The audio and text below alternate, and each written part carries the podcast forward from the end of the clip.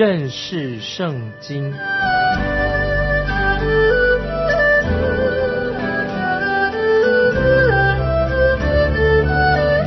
认识上帝的话，把上帝的话带到全世界。本节目是由认识圣经机构和环球广播电台联合制作，欢迎收听。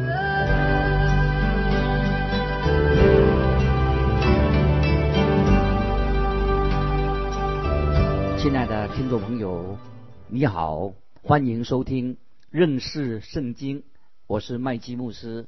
我们要看以斯帖记旧约以斯帖记，以斯斯帖记的作者是谁呢？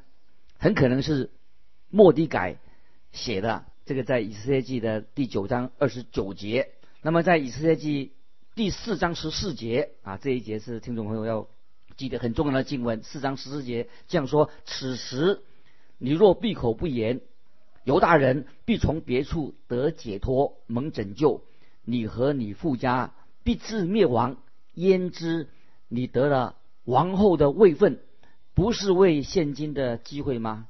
在以色列记里面啊，是圣经这一卷书，圣经里面很独特的一卷书，因为里面完全没有提到关于神的名字，甚至连神的名称或代名词也没有出现过。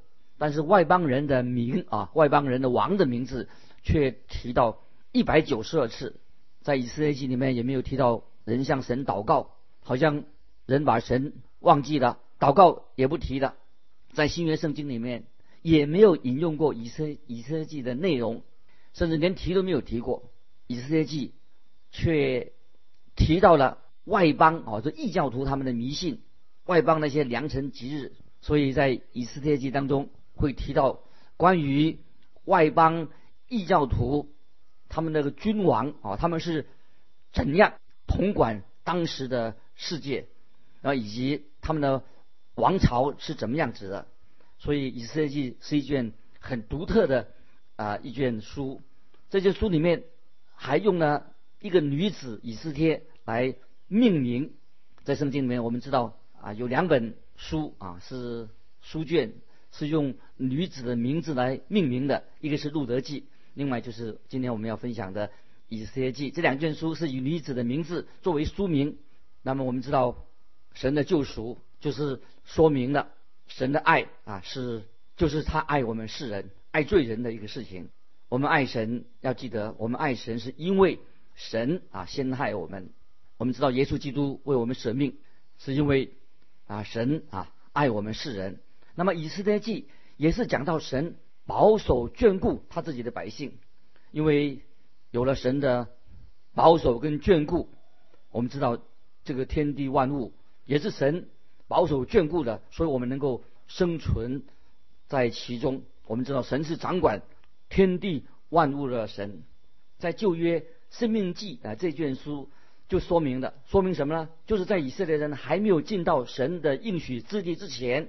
神已经一路上在引导啊以色列的百姓。那么我们知道，后来神也是预言到以色列国啊，他们将有一天被掳到巴比伦去。旧约里面也应验应验了啊，也预言了耶路撒冷啊将有一天被罗马军队所摧毁了。那么以色列人要成为流漂流到各国，成为俘虏。事情果然都。如神所预言的发生的，在《生命记》三十一章十八节啊，这些经文啊非常重要，让我们可以了解《生命记》三十一章十八节，神这样说：那时因他们偏向别神所行的一切恶，我必定湮灭不顾他们。所以我们看到在以斯帖记里面就印证了神就湮灭不顾他们自己的百姓。我们可以这样说：神虽然湮灭。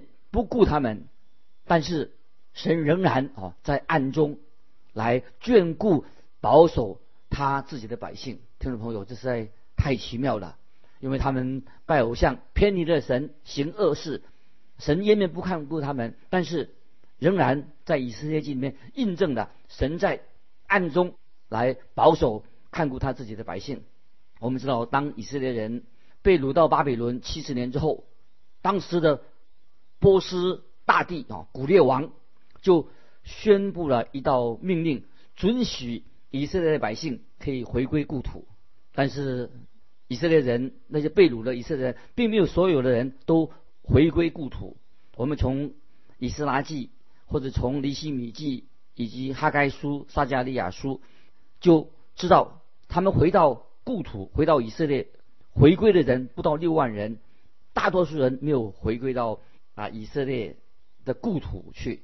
那么今天的情况啊，今天也有以色列国成立了以色列国，情况也一样，回归到以色列国的人也不过几百万而已。那其他人啊，以色列人呢，仍然是就是犹太人，仍然分布在全世界各地。所以我们可以说，大部分以色列人没有回归故土。那么今天呃，我们知道啊，这是。以色列人啊，他们现在的一个状况。那我们看到，在圣经里面，波斯大帝古列王发布命令之后，虽然发布了命令，以色列百姓他们没有回归到故土。本来他们应该是要回去的，回归以色列地啊，这个神的所应许的之地，神让他们回去，但他们没有遵行啊神的旨意。听众朋友，我们要注意，那些没有回归的人，他们到底做什么？有没有他们的记录呢？这一大群没有回归故土的这些以色列人，他们的在他们当中发生了什么事情呢？有啊，有记录，这个记录就记载在我们要看的以色列记当中的。换句话说，我们只看到他们历史这些小部分啊，小部分人而已。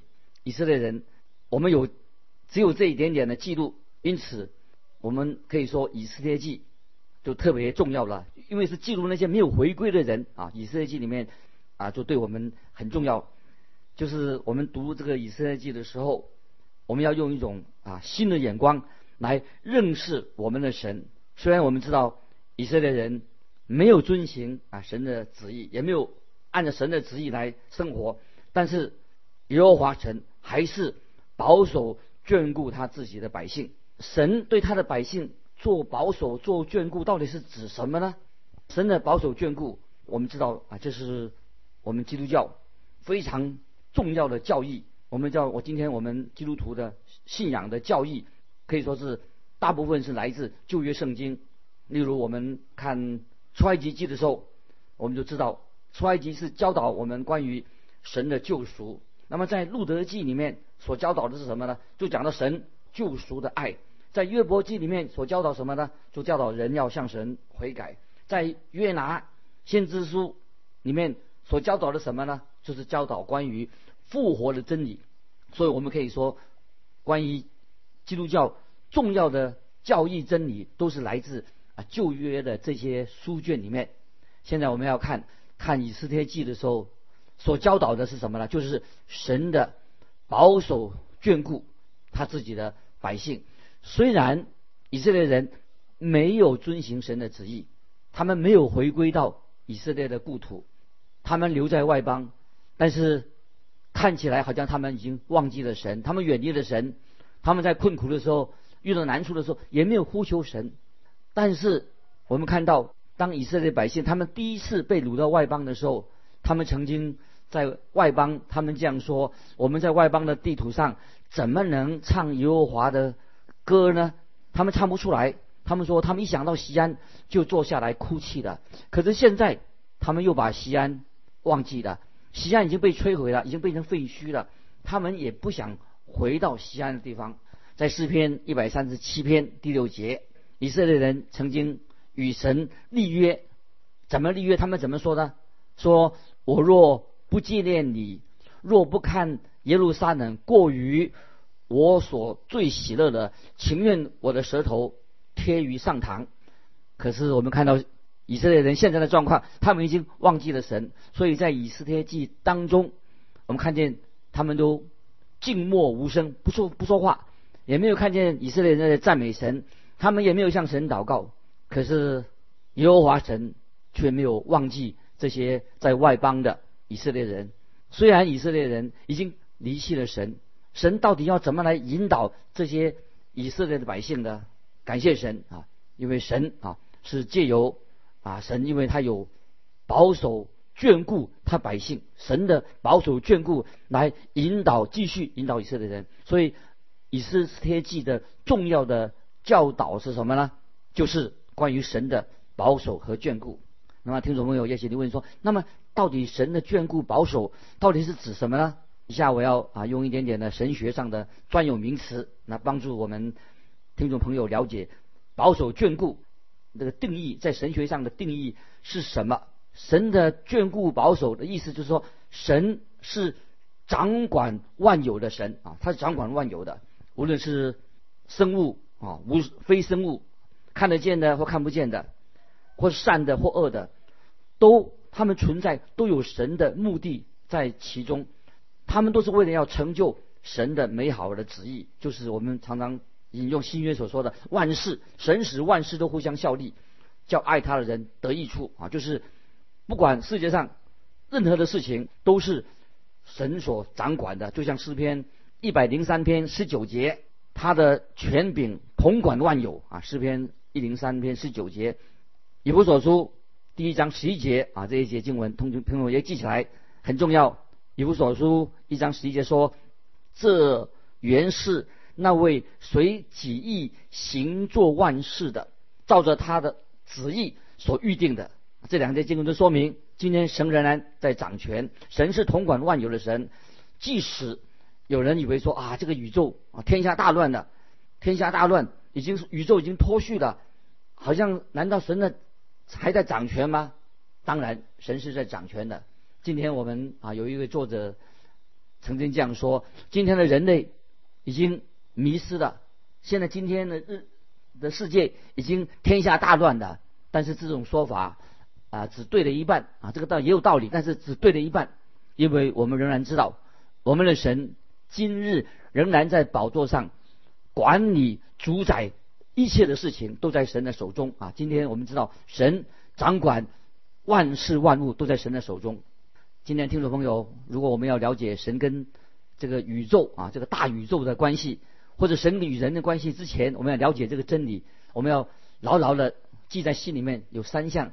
啊，重要的真理，我让我们听众朋友特别这第一项啊真理，我们要记得的就是是关于神的创造。我们知道神创造了这个宇宙，神说有就有，命立就立。那么这是啊神的旨意，这是非常好的来解释神来管理、眷顾、管理、保守这个世界。有些学者曾经这样说，虽然他们并不是真正的科学家，他们常常。谈到什么所谓的进化论，他们说起来好像自己是专家似的，其实他并不是啊真正的专家。那么我们知道，只有两种说法可以解释这个宇宙、这个大宇宙生命的由来。那么第一种，那么就是按照人的啊，就是进化论这种推测，按照人的推测，这个进化论只是一个推测哦，一个假定而已。第一种，第二种是什么呢？就是关于是按照神的启示。神的启示能够解释啊神的创造，那么我们基督徒知道这个宇宙万物怎么来的呢？当然我们知道是神啊创造的宇宙万物，那这是我们基督徒的唯一的答案，是神所启示给我们的。在罗马书第十章十七节啊，这些经文听众朋友记起来，罗马书第十章十七节说：可见信道是从听道来的，听道是从基督的话来的。今天如果听众朋友，如果有人不相信神的创造，你如果不相信神创造啊，那你只好就是相信，就去推测啊，推测没有第三种的答案。感谢神。接下来我们要看，要记得另外第二项啊重要的真理，什么真理呢？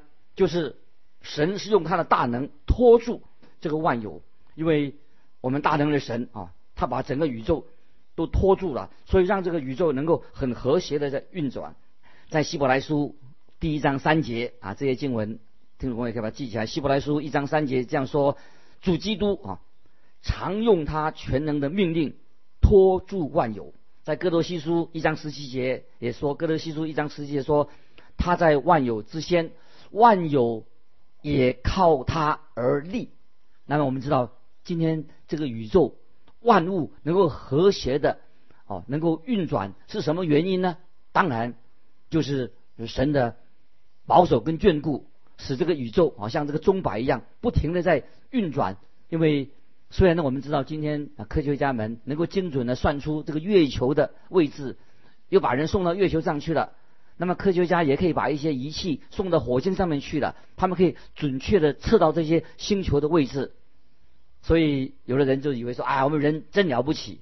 其实听众朋友，是谁使这个宇宙能够这么和谐的运转呢？当然就是我们的救主耶稣基督，就是我们所信的神。因为神用他的大能托住万有。那么第三项真理，那么让我们要认识的就是关于。神的保守和眷顾。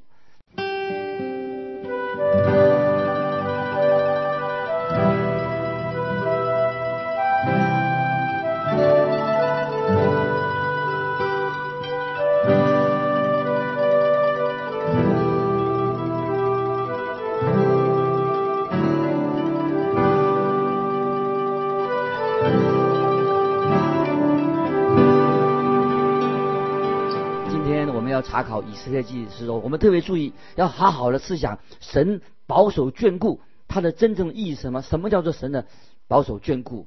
这是神啊管理我们今天这个宇宙、管理天下万事的一个目的。神在眷顾管理这个宇宙，感谢神啊！神是眷顾这个宇宙啊，所以我们能够走向明天，这个万也可以迈向将来。神的保守眷顾。也表示说，神是一位供应的神，神会供应预备我们人的需要。记得旧约亚伯拉罕啊，带他的儿子以撒到摩利亚山上做什么呢？准备要献祭。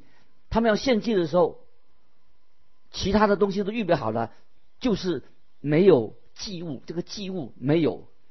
我们看创世纪二十二章第七、第八节。创世纪二十二章第七、八节怎么说呢？以撒对他父亲亚伯拉罕说：“父亲啊！”亚伯拉罕说：“我儿，我在这里。”以撒说：“请看，火与柴都有了，但燔祭的羊羔在哪里呢？”亚伯拉罕说：“我儿，神必自己预备做燔祭的羊羔。”于是二人同行。我们知道两千多年之后，这个事情发生了以后，我们知道神在耶路撒冷也是在。同样的一座山上，也预备了羔羊，就是耶稣基督。他在哥哥他山上，主耶稣被钉在十字架上。耶稣基督是神为我们罪人所预备的神的羔羊。所以约翰说：“神的羔羊，除去世人罪孽的。”这在约翰福音一章二十九节。神是预备供应，神是保守眷顾的神，就是表示说神。掌管了安排我们世界上一切的事情。再说一个例子，听众朋友，你大概记得法老王的女儿，有一天她来到尼罗河旁边在洗澡，很奇妙的，就是神把小婴孩，就是小摩西，哦，跟法老王的女儿，把他们两个人连接在一起，使这个小摩西的哭声触动了法老王女儿，就是公主的心。那么我们看见这是神很奇妙的保守眷顾安排，神也使用摩西这个人，后来扭转了以色列民的心，感动了以色列民。所以从以色列记就可以知道，这是都说明了例子，让我们知道我们认识我们的神，在他是掌管宇宙，也保守眷顾这个宇宙。在虽然在以色列记里面没有提到神的名字，其实我们读。以色列记的时候，以色列记的每一页都可以看到神的手在眷顾保守。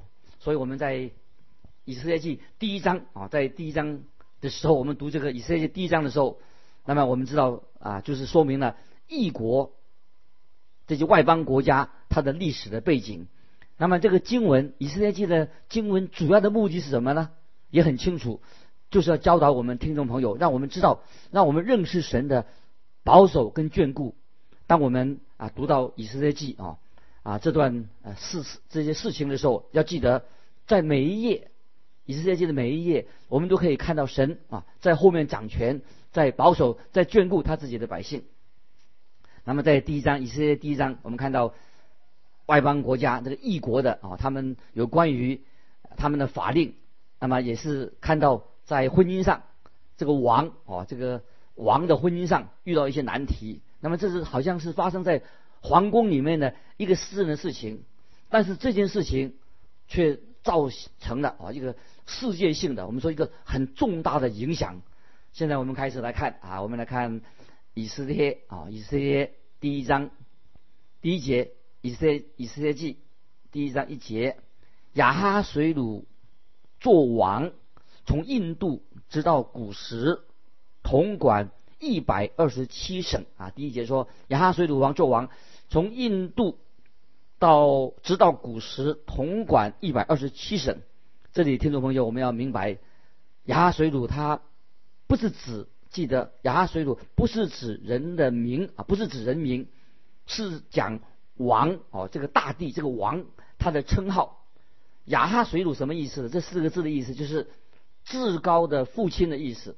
亚哈水鲁就是指至高的父亲，或者指令人尊敬的君王啊，这个是他的意思。所以亚哈水鲁的意思是至高的父亲。令人尊敬的君王的意思，就像凯撒哦，凯撒啊，也是一个称号，不是指某一个人的名字，是一种称号，个人的称号。所以从这个历史来看来啊，我们啊就不能够把亚哈水鲁当做某一个的波斯王，他只是一个称号啊，就是因为他意思是亚哈水鲁，意思是至高的父亲哦，是令人尊敬的君王，不是指某一个波斯王。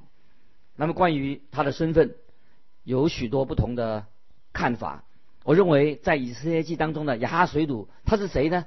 他就是波斯帝国的古列大帝啊，就是古列大帝这个人。因为古列大帝这个人，他是把波斯帝国带向一个最高峰、巅峰啊，国家最强的一个时代。他尽力的他自己统领啊东方啊。来战胜了西方，所以古列大帝啊是当时啊一个有名的一个君王，让东方啊胜了西方。他的攻击是战绩是非常啊惊人的。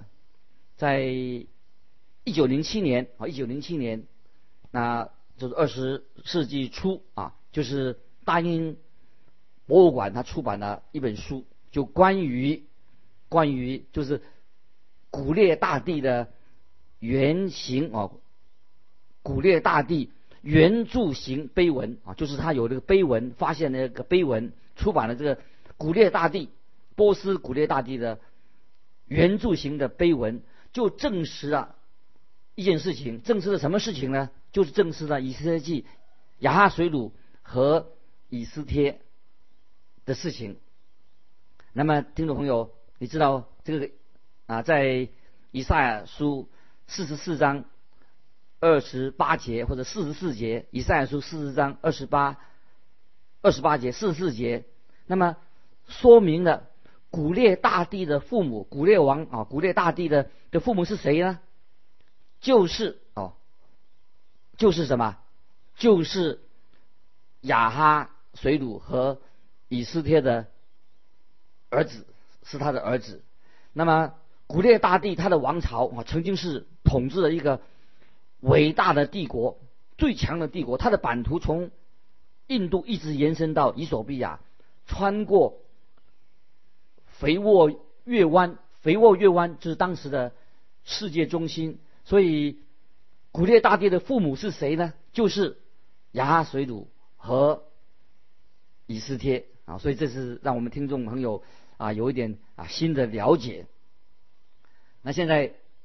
我们知道，当时的世界的重要的中心就是在肥沃的月湾啊，肥沃月湾，世界的政治经济的中心。现在我们来看第一节《以色列记》第一章啊，第一章第一节我们念过了。现在我们看第二、第三节《以色列记》第一章二三两节，亚哈水鲁王在苏山城的宫登基。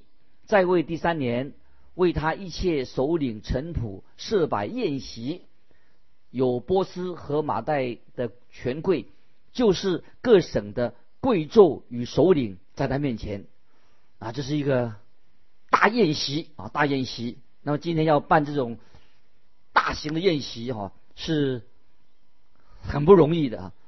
他的帝国里面，波斯帝国的，他有一百二十七个省，每个省都要派代表来参加啊这个重要的宴席。那么不知道每个代表团到底有多少人，所以可能是出席宴席的总数人数啊超过一两千人左右。